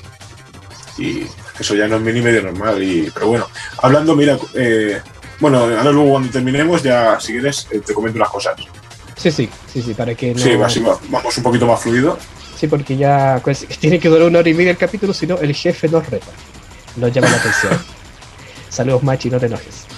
Ya, eh, siguiente noticia, vuelve Nintendo Sports, este juego que venía con la mítica Nintendo Wii, juegos de bolos, de, tenis, que usaba ser Wiimote, ahora regresa, pero para Switch, obviamente, que utilizas tú los Joy-Cons. Y de verdad que acá el uso de los Joy-Cons es fundamental porque por lo que viene el trailer se los pueden colocar en las piernas también, se los puede colocar aquí en los brazos por unas ligas. No sé qué también funcionará eso. Y también algo que me extraña mucho, ¿por qué cuando sacaron la Switch sacaron este juego? Eso es algo que no entiendo tampoco. ¿Que no lo sacaron, dices? Sí, porque yo. El juego, de, el juego, de, lanzamiento de Switch fue el ARMS. Sí, pero yo creo que es porque. no sé, yo. A ver, el juego de. el que sacaron en, en Wii. El Wii Sports era. ¿No es así, Rafa? Sí, pues el, cuando sacaron. Pues eso digo, cuando sacaron Nintendo Wii, la Wii venía con el Wii Sports. Sí, y vendía muchísimo. Yo creo que es porque aún no eran conscientes o, capaces, o estarían esperando, no sé, algún momento de estos así de, de la capacidad que tenía la Switch. Y yo, por ejemplo, no sé si la has probado el juego, el, el Ring Fit, ¿la has probado? No. No, no, no. Es increíble. Yo sé, yo sé que hizo un vídeo en plan humor y todo el rollo. En plan, sí, sí, cuando el, vecino, te, sentía un, terremoto en la casa. El Jumanji, sí, sí. Pero sí que es verdad que el juego mola mucho. ¿eh? Eso, cuando te pones el aro en la pierna y todo, cuando tú te mueves, el, gesto lo hace, ¿sabes? Y yo creo que puede funcionar a la hora de, eso. Es que los de Wii eran muy sencillos, no son tan complejos el, sistema de. Del movimiento. El sistema de Joy, del Joy-Con, exacto. Sí, Mira, si te pongo un caso, el juego este de 1, 2 Switch. To Switch, sí. To Switch, ese. Eh, ese juego, hay una parte que te dice de cuántas pelotitas notas dentro del Joy-Con. ¿Lo has jugado? ¿Has jugado ese? No, pero, pero lo, he visto. Eso, mueves el, el, Joy-Con y, notas como si pasasen bolitas por dentro. y, de verdad, tío, que te, que, te, da la sensación de que hay algo dentro, ¿sabes? De, que hay algo que va conectando, ¿sabes? Tiene mucha sensibilidad. Exacto, e, e, es, es, tremendo. Por eso digo que este juego se lo come con patatas. Yo creo que por ahí debe ser la idea. Yo creo que cuando sacaron la Switch, querían ver cuáles eran las capacidades de, de, la consola, porque a lo mejor no, no tenían muy claro si iba a pegar o no. Sacaron el One to Switch, sacaron el, el, ese juego de. ¿Cómo se llamaba? El, el de ejercicio. El Ring Fit. El Ring Fit, ese. Sacaron el Ring Fit y vieron que la consola respondía bien. También quizás lo probaron con el, este juego de cartón de, Nintendo Switch. Y dijeron, yo creo que ya es momento. Porque este juego es como se, se vende para ser juego de lanzamiento para Switch. Yo creo que esa fue la razón. A ver, también Rafa, te digo una cosa, eh, los juegos de Nintendo Switch, bueno, de Wii, yo me acuerdo que jugabas al tenis y lo único que tenía, tú veías el vídeo que salía la, persona, ¿no? El muchacho o la muchacha haciendo así, oh, como si fuese un partido de tenis de verdad. Y eso no era real, porque solo lo hacías así con la muñeca y ya está. O sea, estábamos todos sentados con la mano entre las piernas haciendo así. Sí, sí, sí, sí. Era, ese juego tienes que tú ponerle tu parte, obviamente. Tú, tú cuando cogías, por ejemplo, el Oh, no me acuerdo cómo se llama, uno de Play 3 que es el, de los moves de Play 3 de deportes, el por no sé qué se llama. Tú cuando jugabas al ping-pong, o sea, si tú girabas la muñeca, giraba la paleta. Sí, sí, me acuerdo. Sí, me acuerdo. O sea, no tenía. Y si querías mover la paleta, tenías que moverte tú. No es como el de Wii. O sea, le daban pero mil vueltas al de Wii. O sea, era otro mundo, otro nivel, ¿sabes? Exactamente. Y yo creo que aquí lo he conseguido ahora. Sí, yo creo que lo consiguieron. Sí, se ve interesante. Bueno, para los que están interesados en el juego, habrá una beta abierta solamente para los que pagan suscripción de Nintendo Switch. Lástima. Este 20 de febrero, o sea, dentro ya de un par de días, solamente va a haber una beta para probar el modo online del juego. Para estar disponible un 5 deportes de no sé cuánto anunciaron, unos 20, 30 deben ser Así que lo pueden probar si están, si están suscritos al modo online de Nintendo, ahí lo podrían probar. Bueno, siguiente anuncio, el, va a venir un juego de Taiko no Tatsujin Reading Festival, es un juego rítmico de un taiko, que básicamente son estos tambores japoneses que aparecen cuando hacen estos festivales de verano, no lo sé, pero es un juego rítmico. Es decir, tú aprieta el botón siguiendo el ritmo de la música, valga redundancia. Es un juego simpático, un juego colorido, me recuerda mucho a Samba de Amigo, este juego de, de Sega, que sale, hace tiempo que ya no sale, y que esta edición Rhythm Festival viene con un Season Pass, obviamente, que hay que pagarlo, unos 20 dólares parece que dijeron que costaba, y que viene con 500 canciones. 500 canciones. 500 canciones. Son, son mucha tela, ¿eh? Son, es mucho es mucho. Así que. Mm, así que eso. No sé si te llamó la atención. A mí ese juego me llama mucho la atención, Rafa. A mí, a mí, me gustan mucho los juegos rítmicos, así que también me llama la atención. Me mola mucho, sí. No sé si caerá, pero me, llama mucho la atención. este es un típico juego que debe estar en una oferta, seguramente. Seguramente va a salir, va a salir con alguna oferta, porque los Tecos nunca han sido juegos muy muy un, éxito de venta tampoco. Así que este juego también me interesa porque es muy japonés. Es como una japonesa, hay mucho color, hay, muchas bizarradas japonesas, entonces me llama la atención por eso también. Una cosa es lo rítmico y otra cosa es el toque japonés que, que le ponen a sus juegos. Así que eso, vuelve esta saga de juegos rítmicos, ya saben. Eh, mostraron más imágenes del Triangle Tragedy, este juego de los, de los que hicieron el Octopath Traveler, que lo hablamos hace un par de capítulos atrás, que es un juego de RPG táctico. Mostraron más imágenes del juego, mostraron más escenarios del juego, más temas de su historia y también dijeron que iba a haber una demo disponible en este instante que estaba disponible el tercer capítulo del juego. Es decir, pueden jugar el capítulo 1, 2 y 3 completamente gratis en su versión de demo, obviamente, para ver si les llama la atención la historia o si les llama la atención las mecánicas. Y eso fue todo lo que dijeron respecto al juego. Y como ya saben, este juego sale ahora ya en marzo. Creo que el 4 de marzo sale este juego exclusivamente para Nintendo Switch. Este juego lo, comentamos el primer capítulo del podcast y yo dije que posiblemente me lo consiga de lanzamiento, pero yo veo que no. No, no creo que me dé. No, yo no puedo. Yo tampoco. No, voy a poder. Es que, es, y luego aparte de lo que has dicho, también sale Kirby, tío, y, ya no sé, ya no sé, ya no sé, ya no sé qué hacer, tío. Es que es el tema, uno tiene que poner a elegir y es difícil elegir. ¿Sabes qué pasa? Que el Kirby va a ser un juego que va a tener X horas y te lo vas a comer en, bueno, en caso de una semana máximo, ¿vale? Sí, sí es cierto. Y, pero vas a disfrutarlo mucho. Y este vas a tardar en pasártelo mucho tiempo, porque vas a tener que meterle un montón de horas y te vas a quedar sin disfrutar más juegos que tengas pendientes. Es que este, Entonces, este, es pinta seguro mínimo 50 horas, mínimo. Mm, de ahí para arriba, ¿eh? Sí. eso, eso sin banquear, ¿eh?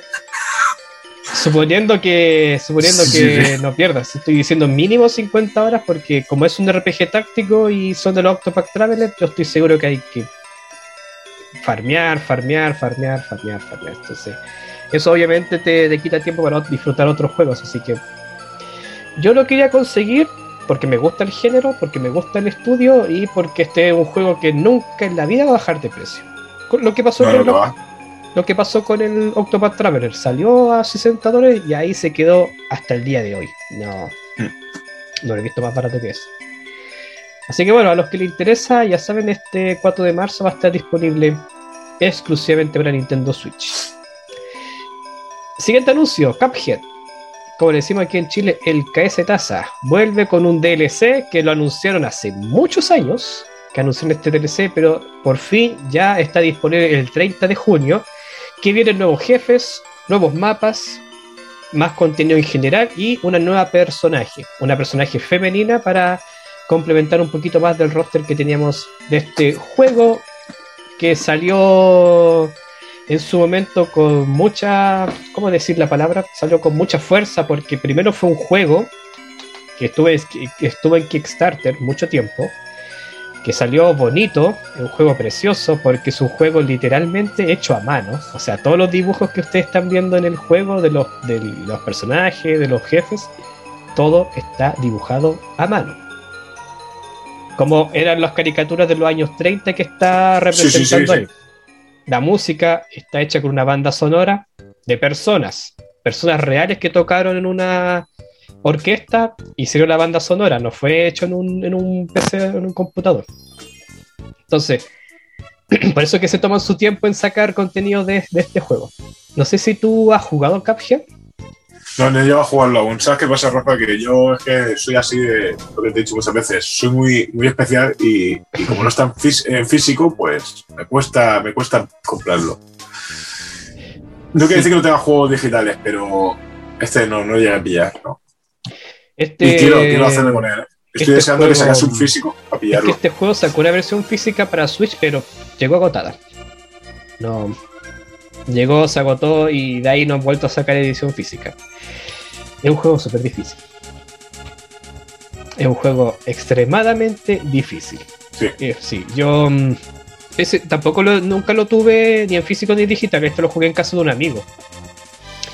Y no, nos demoramos una noche entera en llegar al sexto jefe. Y son como 20. Y no, y no es que el juego sea largo, es que donde mueres una y otra y otra vez y no avanzas no avanzas. Entonces es un juego muy de, memoria muscular, hay que tener nervios de acero porque es muy frustrante, es muy frustrante, de verdad que... Vale, vale, Rafa, dime directamente, no te lo compres. No, no, no, no. Yo, me frustro. Yo sí, yo peto, ¿eh? Yo. Madre mía. Yo tengo el genio ese muy corto y no. Este juego ya, lo jugué, ya lo disfruté. Yo este juego me gusta verlo. Me gusta ver cómo gente que sabe lo juega y lo disfruta. Porque, insisto, el juego entra por la vista. ¿eh? Lo que más atrae de Cuphead, más que su gameplay, es lo bonito que se ve en cuanto a su animación. Pero yo jugarlo, no, ya no. No, no, no, no. Se me va a reventar algo. Se me revienta algo si lo juego. Si no el colon, se me revienta el vaso, no sé. Pero que es un juego muy frustrante. Muy frustrante. Pero bueno, finalmente llega el DLC, como les reitero, el día 30 de junio, así que los que sí lo tengan podrían probar el DLC a ver qué tal. Insisto, interesante, vienen nuevos jefes, pero yo voy a pasar de largos. Yo voy a pasar de largo. Este sí que sí. Ya, la siguiente noticia generó mucha polémica. ¿Por qué? Porque se estaba anunciando con mucho tiempo, se estaba rumoreando esos típicos rumores de pasillo de que se venía un Mario Kart 9, porque ya el Mario Kart 8 salió en Wii U, después sacaron la versión de Switch, que es la versión deluxe, entonces dijimos ya, el siguiente Mario Kart tiene que ser el Mario Kart 9. Y no, no es el Mario Kart 9, sino que es un DLC del Mario Kart 8. Así, así que por eso la gente, la fanática se enojó, se molestó, porque el Season Pass cuesta 25 dólares, 25 euros, y vienen 48 nuevos circuitos. De todos los juegos de Mario Kart. Desde Super Nintendo, desde Game Boy Advance, Nintendo DS, 3DS, incluso hasta del Mario Kart de móvil que sacaron hace un par de años atrás. Así que yo creo que sí la voy a pagar. Sí voy a pagar los 25 dólares porque siempre juego Mario Kart cuando estoy en fiesta o, lo saco, no lo sé. Pero a mí me hubiese gustado Mario Kart 9, no sé qué opinas tú. Bueno, yo, a ver, yo soy. Que esto es un tema que dijimos que tenemos que hablar, el tema también de, de qué opinamos de los DLCs o qué opinamos de los juegos sin terminar. Y yo es muy raro que compre un DLC. Me da igual que sea un. Es que me da mucha rabia, tío, el comprar algo cuando estás comprando algo físico y que te lo estén metiendo por dosis, en, partes. Incluso hubiese preferido, fíjate lo que te digo, que sacasen un Mario Kart 8, un, juego, no, que digan otra vez, juego nuevo, pero con, con, con, con cosas añadidas, ¿sabes? Más, más, más escenarios, más cosas, vale lo compraría. Aunque sea por 50 dólares. 50 o 60 dólares. Ahora me dices 25 dólares por un DLC, no lo voy a comprar. Porque cuando desaparezcan los servidores o desaparezcan las cosas, pues no voy a poder disfrutar de, de, todo eso. Sí, exacto. Yo por eso yo hubiese preferido Mario Kart 9. Que esos 25, no sé cuántos cuánto dije. Esos 48, no, esos 48 nuevos circuitos que ah, prometieron. No van a llegar los 48 de golpe, van a llegar en, temporada 6 a 10 más o menos. Entonces tú te compras el pase de temporada, te van llegando cuando estén disponibles básicamente. Pero esos 48 circuitos perfectamente pudieron haber estado en otro juego de Mario Kart. Exacto. A eso es lo que voy yo. Pero ¿qué pasa, Rafa? Que si seguimos pagando los 25 dólares que cuesta, todos los usuarios van a hacer como ha ocurrido con el GTA. Ah, es que. Sí, que desde PlayStation 3 estamos con, GTA y eso no es ni medio normal. O sea, chico, corta ya y saca un nuevo GTA. Sí, básicamente es eso. Lo leí en un comentario y le di toda la razón. Mario Kart es el GTA de Nintendo.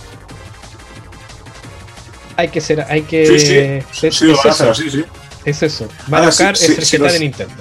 Ahora te digo, Rafa, una cosa, si los usuarios no pagasen, o sea, dijesen que los 25 dólares no lo va a pagar nadie, lo que harían es meter los 25 dólares, o sea, perdón, sacar el juego nuevo, en vez de llamarlo expansión DLC de Mario Kart, sería el Mario Kart 8 con la expansión, con el DLC, y lo llamarían Mario Kart 9 y la gente se lo tragaría y no se quejaría nada. Y sería toda una pasada. Y sería fantástico. Sí, pero están copiando esas malas prácticas. Ya, sí. Y yo creo que con el tiempo se va a estar igual. Sí, sí, no se están copiando esas malas prácticas de sacar temporadas de cosas y así nos ahorramos desarrollar un juego nuevo. Dudo mucho que la gente no pague el DLC, no estoy, eso todo el mundo lo va a pagar. Como dije, yo lo voy a pagar porque me interesan los nuevos circuitos, pero yo personalmente hubiese preferido un Mario Kart 9. Sinceramente. Vamos a ver, hay mucha gente, Rafa, que paga, o sea, que está comprando juegos en digital. Y, pero ten en cuenta que cada vez somos, también somos muchos los que coleccionamos o, los queremos, no los que coleccionemos como tal, sino que los queremos en físico, para disfrutarlos cuando nos dé la gana. Pero es que aún hay más gente que los compra en digital y en físico, que eso ya me queda flipado. Eso, lo has visto alguna vez. Eso ya es otro nivel. pero eso es cuando ya un juego te gusta mucho. O no, o no. O, eh, hay gente, mucha gente, eh, que he visto. Mm, canales que te pueden sorprender y grandes que compran digital. Yo entiendo que si tú compras el juego porque te gusta tenerlo, porque lo quieres, y la empresa te da el código de descarga, pues bueno, tu código ah, lo dejas ahí y tú juegas al. Vale, lo puedo entender. Pero cuando la empresa no te paga nada, que no llega a ser un canal tan grande, sino un canal, hablo de 10.000 personas, que la, tú sabes que un, un canal de 10.000 suscriptores no, el canal, sí, no, siempre de 100.000 para arriba. Claro, y yo he visto comprar el juego en físico y luego compran la parte digital para jugarla. Y digo, y lo quieren, porque lo quieren, precintado, lo quieren precintado. Y digo, vamos a ver, ¿no será mejor comprar los dos en físico y luego uno lo vendes cuando termines? Aunque sea no le pierdes todo el dinero. No lo sé, yo yo lo veo es, que, es que eso es un tema muy personal porque yo también conozco gente que los juegos se los compra y no los abre, los deja presentados. O cuando se compra una, una, por ejemplo, con los amigos, cuando fue la fiebre de los amigos. Yo me acuerdo que mm, el que conozco se compraba el amigo con un bisturí mm. de cirujano, le cortaba la parte de atrás, sacaba el amigo, le ponía el código al juego y después lo volvía a colocar en la caja, lo cerraba y lo colocaba en la estantería. Como un maniático. Ah, vamos a ver, eso es coleccionismo. Un coleccionista, ¿no? Eh, con su dinero, como has dicho tú antes, hace con tu dinero hace lo que quieres. O sea, si realmente un coleccionista, pues si le da valor a tenerlo bien precintado con su plástico original, con su, su, cinta protectora y todo, pues. Nosotros a lo mejor lo vemos de otra forma, Rafa, porque nosotros no lo vemos como coleccionistas. No quiere decir que lo coleccionemos, sino que lo vemos como, como consumidores de videojuegos, ¿sabes? decir, que eso es otra cosa. Entonces, que por eso es un, tema muy personal. Sí, sí. Cada uno lo hace. Por ejemplo, yo lo abro y lo juego. Pero hay gente que lo deja con presentado, así que. Eh, este, este tema, Rafa, podrías apuntártelo y para otro podcast traer un par de invitados y hacer aquí una, buena charla, ¿eh? Estaría guay. Sí, ya tengo. Tengo, tenemos, tenemos esto off topic, tenemos temas de podcast para diciembre, hasta diciembre. Hay que buscar a dos personas que compren digital y hacemos un debate entre ellos y nosotros. Sí, sí, sí. Para ver cómo los derrotamos y los pisoteamos. No. Hombre, hombre. no, no, no. Así que, bueno, eso es un tema interesante el, coleccionismo, porque insisto, cada uno lo ve, lo, vive distinto. Hay gente que no juega nada que no sea una saga. Por ejemplo, en Instagram tengo, sigo a gente que solamente juega Tales of, por ejemplo, o que solamente juega Final Fantasy. Entonces también esto, esto es. Sí, sí, sí. Por eso los videojuegos son tan bonitos, porque cada uno lo vive de, cada uno lo vive distinto. Incluso hay gente que no compra juegos, sino que el, el juego en línea que sale, lo juega. Y eso nomás es lo que juega. Así que cada, cada uno lo ve de distinta manera. Sí. Sí. Eh, bueno, vamos con la última noticia. el último lanzamiento que anunció Nintendo es Xenoblade 3. Con esto fue el anuncio que cerró ya Nintendo su conferencia. Eh, vimos imágenes del juego, es un, igual que el Xenoblade de toda la vida, un juego de un RPG de mundo abierto que se ve precioso, se ve muy bien, no sé si se va a ver así cuando salga el juego, porque realmente yo vi imágenes y dije, wow, ojalá el Pokémon hubiese sido así de bonito. y según dijeron, iba a estar disponible, dime si el Pokémon llega a ser así de bonito, el juego ni se nos abre. con, los, con los fallos con los fallos que tenía de, de, de, optimización, madre mía. Si llega a ser así de bonito, el juego ni se abre. Nos pega un pantallazo, un pantallazo azul y ahí se acabó el juego. Sí, sí. Por eso yo creo que lo más probable es que este Xenoblade tenga algún bajón. Igual que dijimos con el Fire Emblem, que a lo mejor tenga un, bajón de, calidad, pero que realmente vi y se veía muy, muy asombroso lo, bien que se ve. Así que Xenoblade va a estar disponible para septiembre del 2000, de este año, 2022. Pues, yo lo creo, yo creo que lo más probable es que se, se. No sé cuánto tiempo lleva desarrollo, pero. ¿Cuándo mm, fue el último Xenoblade? ¿Tú, tú, sigues la saga Xenoblade? Yo tengo. Bueno, la empecé a seguir con la Switch. Eh, yo, por ejemplo, en Wii sé que salió uno que era Xenoblade, X. Creo que era. ¿Puede ser?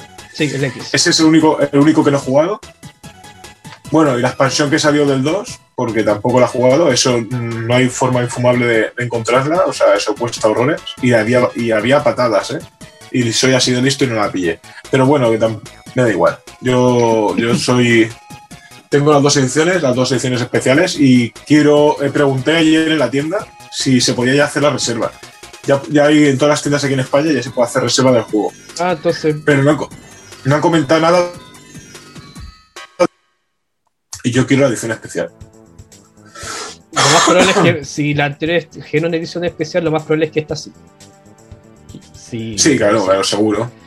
Es que son preciosas, ¿eh? El, el artbook es una pasada, Rafa. Para ti que te gusta la animación y. Yo no, no seguí la, la saga Xenoblade porque yo sé que son juegos titánicos, o sea, una cantidad de horas que hay que dedicarle. Por eso, por eso no, Y aparte que los precios. Los precios que siempre son el, el pero. Si tú quieres jugar un Xenoblade 2 ahora, olvídalo, olvídalo. Está sumamente caro. Así que no, sé si, no creo que consiga este porque como es un Xenoblade 3... ¿Ha, jugado alguno, Rafa? No, nunca. Pues el, único, el único que he jugado es el Xenogears, que salió en Play 1, pero no sé si está encajaría en la misma saga. Siempre he tenido esa creo duda. creo que no. Bueno, no lo sé, no, no lo jugué, no lo jugué de, Creo que es otro, no lo sé. Es que no te puedo decir, Rafa, no sé. A ver, el juego de el Xenogears de Play 1 era un juego de mechas que iban como a un mundo post-apocalíptico que estaba todo lleno de naturaleza. Entonces podría. podría encajar con a lo mejor con el. Sí, con el 1. El 1. Sí. voy, A, voy a averiguar. Voy a averiguar. Yo el 1, eh, yo, a ver, yo el 2 aún no lo he terminado porque eh, lo que dices tú me consumió muchas horas y, voy con cuenta gota, ¿vale? Tengo que volver a retomarlo y todo eso, pero muy más, más ligero. El 1, eso hablo del 2, ¿eh? El 1, si tienes la oportunidad, Rafa, el 1, aunque sea que te lo deje alguien o lo que sea, juégalo. Porque más o menos compartimos gustos de, de, videojuegos y tal, más o menos. Yo creo que la historia, Rafa, vas a flipar, ¿eh? Pero sí, te lo digo ya, ¿eh? La historia, hablo del 1, ¿eh? El 2, la historia no me termina de apañar mucho, pero el 1 es un salto de, de, historia que es tremendo, ¿eh? O sea, a mí, yo, los primeras 5 o 6 horas, el juego te cuesta que te atrape, ¿vale? Es un poco como. Ahí vas, ¿vale? Pero cuando pasan esas 6 horas, como que de repente el juego te engancha y es como que tienes esa necesidad de seguir con la historia porque se está poniendo interesante, ¿no? Son historias atrapantes. Sí, sí, sí. Voy a, increíble. ¿eh? voy a dejarlo en lista de, dependientes porque, insisto, siempre me ha llamado la atención, pero como salió el 2, después el 3, entonces pienso que si los juego me voy a perder en la historia, pero por lo que entiendo son historias independientes cada uno. Son independientes, sí. Ah, ya, mm. perfecto. Ya, ahí me, y tampoco sabía si estaba dentro de la saga Xenogears, por ejemplo. Parece que sí lo es. Ahí no, no lo sé. Cuando me has dicho eso de los mechas, un mundo tal, a ver, la historia del 1 va, no te la quiero spoilear, ¿no? Pero, pero tiene algo de eso, ¿sabes?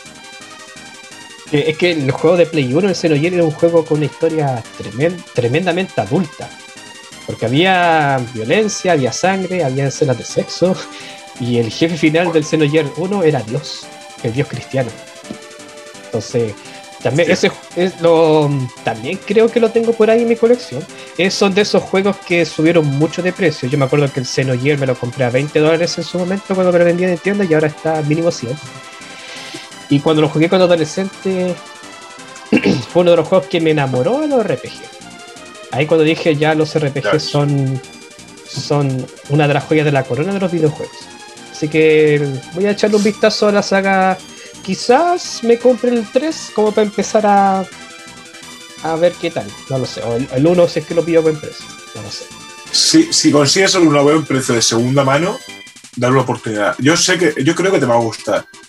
ya digo, la historia la, la, se ve un juego bonito de la época que es de Wii. Pero tiene una magia, tiene magia, ¿eh? A mí, ya digo, yo, a mí me enamoró, ¿eh? Entonces, le voy a echar un vistazo entonces como cuando lo pide por segunda vez. Así que eso fue la conferencia de Nintendo. Como ven, hubieron muchísimos juegos. De hecho, por eso le dije que esta es una de las mejores conferencias, porque si lo piensan, los únicos juegos como que no le dimos importancia fue el juego de béisbol y el Advance Wars. El resto, todos son juegos que mínimamente le vamos a echar un vistazo. Por eso dije que esto es un, una tremenda conferencia. ¿Echamos de menos unas sagas que no aparecieron? Sí, echamos de menos algunas sagas que no aparecieron. Por ejemplo, nos dijeron, no dijeron absolutamente nada de, del Zelda, por ejemplo, del Zelda, la secuela del Breath of the Wild. No dijeron nada. No dijeron nada de ninguna novedad de Metroid. Creo que sí dijeron algo de Metroid, que iba a haber un, un DLC, una expansión del Metroid 3. De, de Bayonetta tampoco dijeron nada. Eso, no dijeron nada de Bayonetta lo, olvidaron por completo. Así que, y tampoco dijeron ninguna novedad sobre la consola virtual de Nintendo 64. No dijeron si la iban a mejorar, si iban a incluir otras consolas. Esos fueron como los grandes, las grandes ausencias que tuvimos en este Nintendo Direct. Pero el resto, fino. una de las mejores conferencias que he visto en mucho tiempo. Así que ahí está, si son fans de Nintendo, empiecen a preparar la billetera porque se vienen juegazos este año. Juegos que sí o sí tienen que probar. De todos los que dijimos, como por lo menos unos 15 juegos, tienen que probar por lo menos la mitad, básicamente. Así que esos fueron los anuncios que, que tuvimos de Nintendo. Así que ya después de esta pausa iríamos a las despedidas porque ya el episodio está súper largo.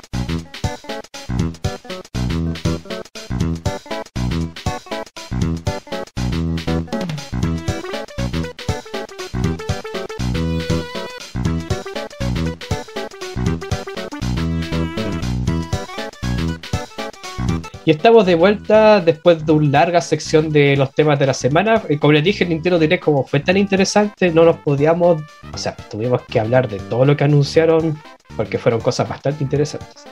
Así que no les queda más que decir que, mm, bueno, ya saben que este lunes es 14 de febrero, día de San Valentín.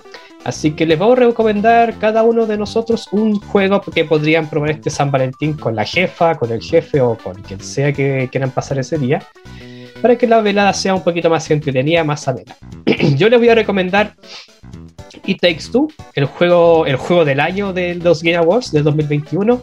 Este juego de los creadores de Brothers y de los creadores de A Way Out, que se trata básicamente de que ocupamos a una pareja de esposos que están a punto de divorciarse por obviamente los temas típicos de las parejas. No sé, eh, ya no se aman como antes, no se pelean siempre, qué sé yo. Y como pelean siempre, la, hija que tienen en común, como que le hace una especie de maldición, por así decirlo. Y, esto, y esta pareja se transforman en juguetes, en muñecos de trapo. Entonces lo que tienen que hacer para poder volver a ser eh, esposos, personas de carne y hueso, es reconciliarse, obviamente. Aparece una especie de libro del amor que les dice tienen que hacer esto, tienen que hacer aquello, y con el pasar del, del tiempo cuando uno va jugando, se, van, se están como reconciliando, por así decirlo. Y el juego obviamente termina cuando ya la maldición se termina y se dan cuenta que pueden, se siguen queriendo como siempre, solamente les faltaba comunicarse. Y tiene un final bastante bonito y por eso es un juego que yo recomiendo para este 14 de febrero porque es una pareja amorosa, hablan temas muy de parejas como el tema de pasar tiempo juntos, qué sé yo, y un juego bastante simpático, es un juego que si tú no juegas videojuegos puedes entrar fácilmente porque es muy facilito, tiene muchas instrucciones y lo más importante tienen que cooperar para poder avanzar en la aventura. Tienen que jugar de a dos personas sí o sí. Así que es un juego bastante interesante y está barato de conseguir. Así que esa es mi recomendación para este 14 de febrero. ¿Qué vas a recomendando tú, Rafa? Yo, en vez de recomendar un juego, porque ya que has recomendado uno de cooperativo, voy a recomendar yo uno de un player que, que, esto es un juego que ha jugado mucha gente y que no haya jugado, pues es un, es un buen momento, que es el Final Fantasy X. Es un juego que desde el primer momento a mí me se veía, bueno, en la época se veía fantástico, fue, fue una pasada.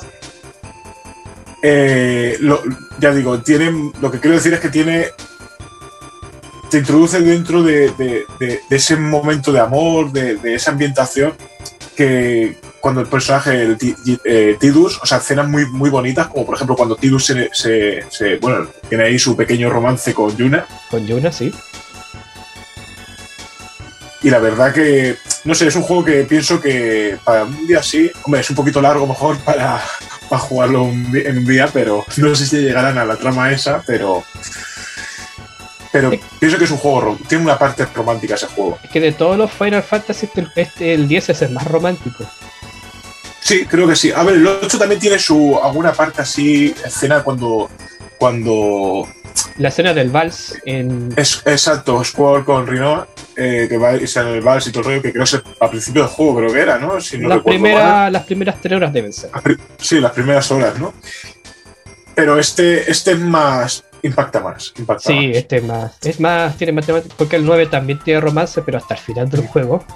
Y el 7 es que. No, el 7, es que es todo. Es tristeza. Es un, es un. Y aparte que Cloud es como muy apático. Sí, el Cloud la verdad que no, no, es expresivo en ningún momento. Y incluso en el juego nuevo tampoco es expresivo. O sea, no es, no es un tío que. Es un soldado, es un soldado. Exactamente, a veces se nos olvida que Cloud es un soldado, así que Un soldado. Obviamente tiene una persona, exacto, tiene una personalidad más o menos fría. Así que es muy buena recomendación porque tiene mucha, tiene escenas muy bonitas también. Aprovecho también a recomendar el Final Fantasy XIII. aparte, no es, un juego, no es un buen Final Fantasy, pero también tiene muchas escenas románticas. Por ejemplo, eh, Snow, que es el muchacho rubio del, del 13, en una escena le, pide matrimonio a la hermana de, la protagonista, de Light, Sarah. Y una escena ahí mm. con fuego artificiales. También está bastante interesante ese juego. Así que ahí lo tienen gente. Final Fantasy X para este 14 de febrero. Si quieren jugar en solitario. O si quieren jugar con la jefa o el jefe, pueden jugar It Takes Two. Así que gracias por haber visto este capítulo de larga duración. El próximo capítulo va a ser obviamente la duración de siempre, la horita y media que estamos acostumbrados. Así que ya saben, les voy a recordar las redes sociales que tenemos ambos para que nos puedan buscar obviamente. Rafa, recuérdanos tus redes sociales. La guarida del Retromanker, tanto en YouTube como en Instagram. ya, está.